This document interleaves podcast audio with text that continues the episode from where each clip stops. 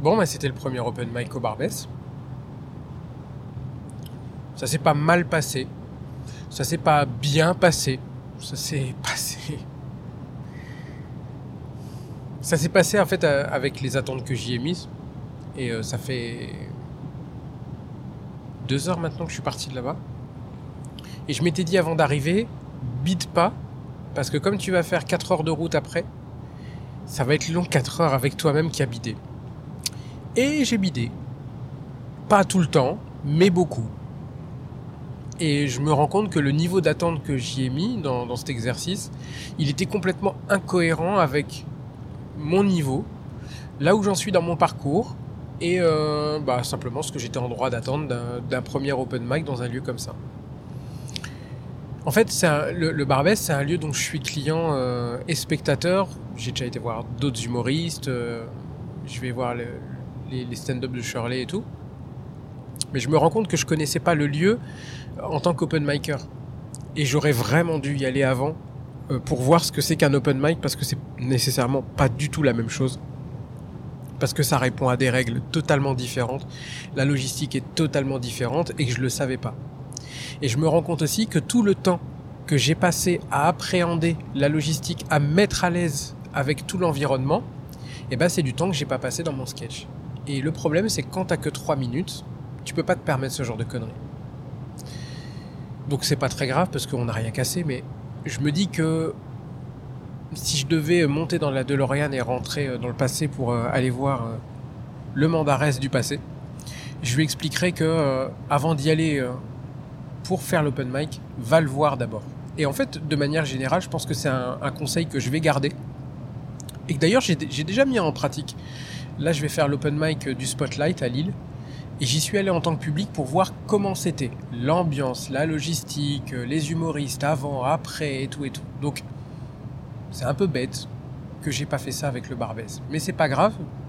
Dans toute chose, il y a une leçon à tirer.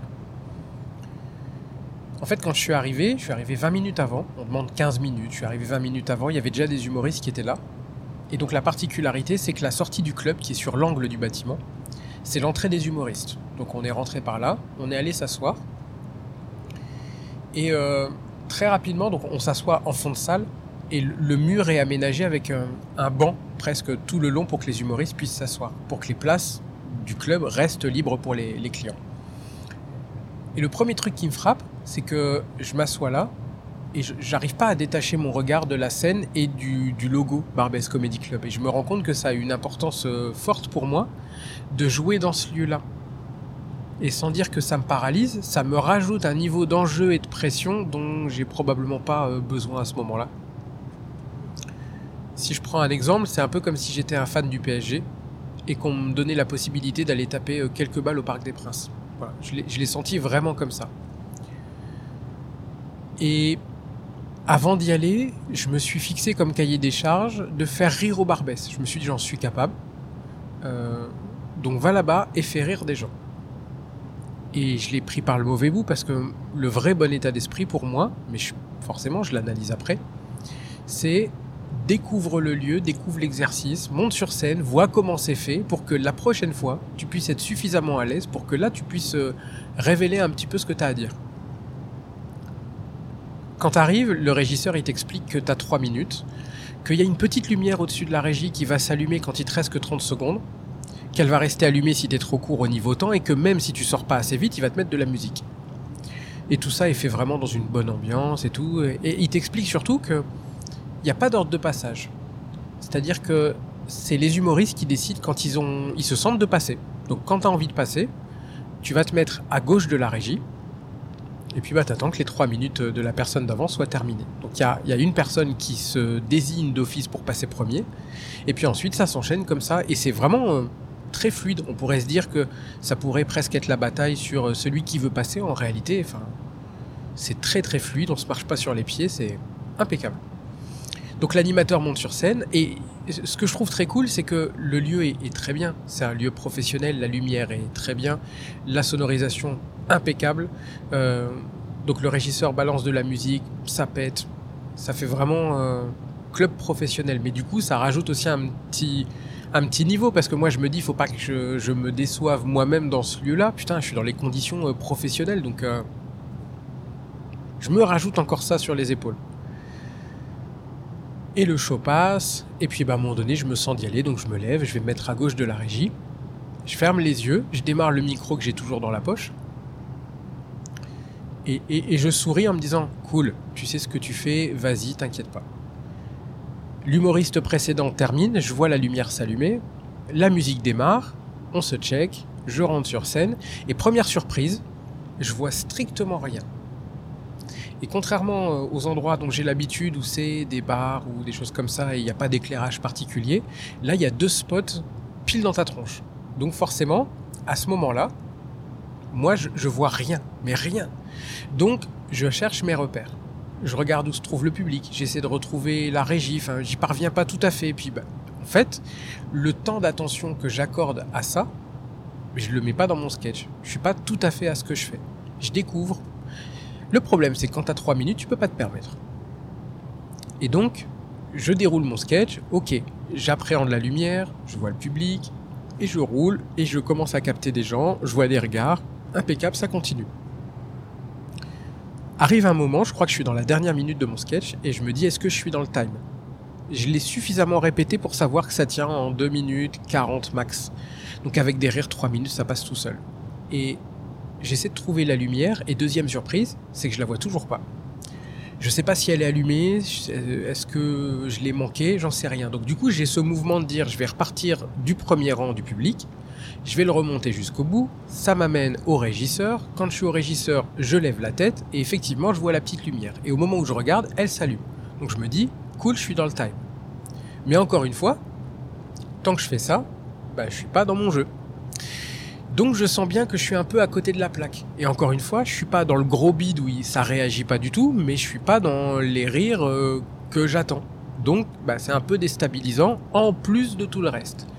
Et c'est ce qui fait que je vis une expérience un peu mitigée jusqu'à arriver à, la fin de mon sketch. Je passe le micro et je vais me rasseoir. Les humoristes s'enchaînent. Et là, je, prête un peu plus attention au jeu jusqu'à commencer à voir les niveaux des gens, les sujets euh, et tout. Et je retire plusieurs enseignements. Alors le premier truc, c'est que je vois, je commence à voir les sujets qui sont abordés, ceux que j'ai envie d'aborder moi en fonction et ceux dont j'ai vraiment pas envie de parler. Et je vois que tout le monde à peu près parle du confinement. C'était bien, c'était pas bien, la solitude. Il y a beaucoup de choses sur je suis célibataire, je suis en couple. Euh, donc c'est des sujets que moi j'ai pas envie d'aborder. Ça j'ai rien à en dire de, particulier. Enfin, je sais pas, j'ai pas envie d'en parler. Surtout le confinement, j'ai vraiment pas envie de parler de ça. Il y a aussi toute une phase sur les tueurs en série. Alors, euh, est-ce que c'est un moment, un endroit euh, Je sais pas, mais ça, fait quand même euh, quelques sketchs que je vois passer sur lesquels il est question de, tueurs en série, de, documentaires sur les tueurs en série et tout. Mais ça me permet de me dire aussi, ce que j'ai écrit jusque-là, ça, parle de qui je suis, de mon identité, de ma vie, de mon enfance et tout.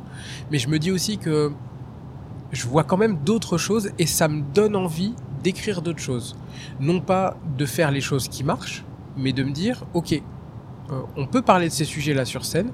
Moi, ça m'intéresse de les aborder. D'ailleurs, je me suis noté plein d'idées dans, mes carnets. J'ai commencé à bosser des vannes qui, je pense, pourraient coller avec l'ambiance des endroits dans lesquels j'ai envie de jouer, comme le Barbès. Donc, ça me dit aussi, c'est une question de travail.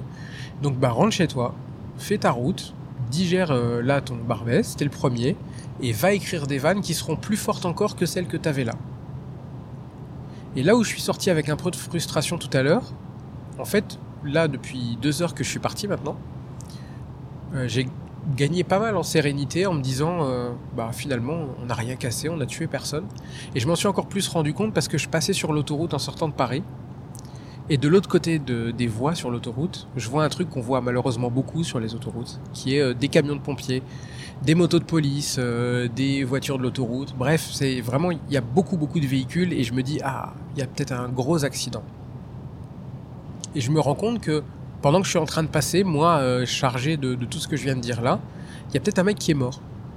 Alors ça paraît un peu bateau quand je le dis, mais en roulant là comme ça sur la route, je me dis, ben finalement, j'ai la chance d'avoir pu jouer dans un lieu que j'adore, d'avoir pu découvrir une scène que je connaissais pas, d'avoir pu en appréhender euh, tous les aspects, ce qui fait que j'ai rien raté aujourd'hui, j'ai juste engrangé de l'expérience supplémentaire. Et c'est ma cinquième scène, mon cinquième open mic. Et donc, est-ce qu'il est incohérent d'avoir ce niveau-là, ces réactions-là, à ce niveau de ma progression? Bah non, en fait. C'est pas anormal. Et du coup, je suis cool avec ça. D'autant plus que je me rappelle un petit peu comment c'était mon début de carrière professionnelle, quand j'ai commencé il y a presque 20 ans maintenant. Et je me rappelle du niveau que j'avais à l'époque, du niveau que je pensais avoir aussi. Et finalement, les années passant, je suis arrivé, je pense, à un niveau de maîtrise dans mon job qui est euh, top. Je suis content de là où j'en suis. Mais je vois aussi que ça m'a pris des années complètes pour y arriver. Donc là, je me dis, c'est cool, c'est mon cinquième open mic. J'ai la chance de faire une activité que j'adore, dans des lieux que j'aime beaucoup. Et tout va bien.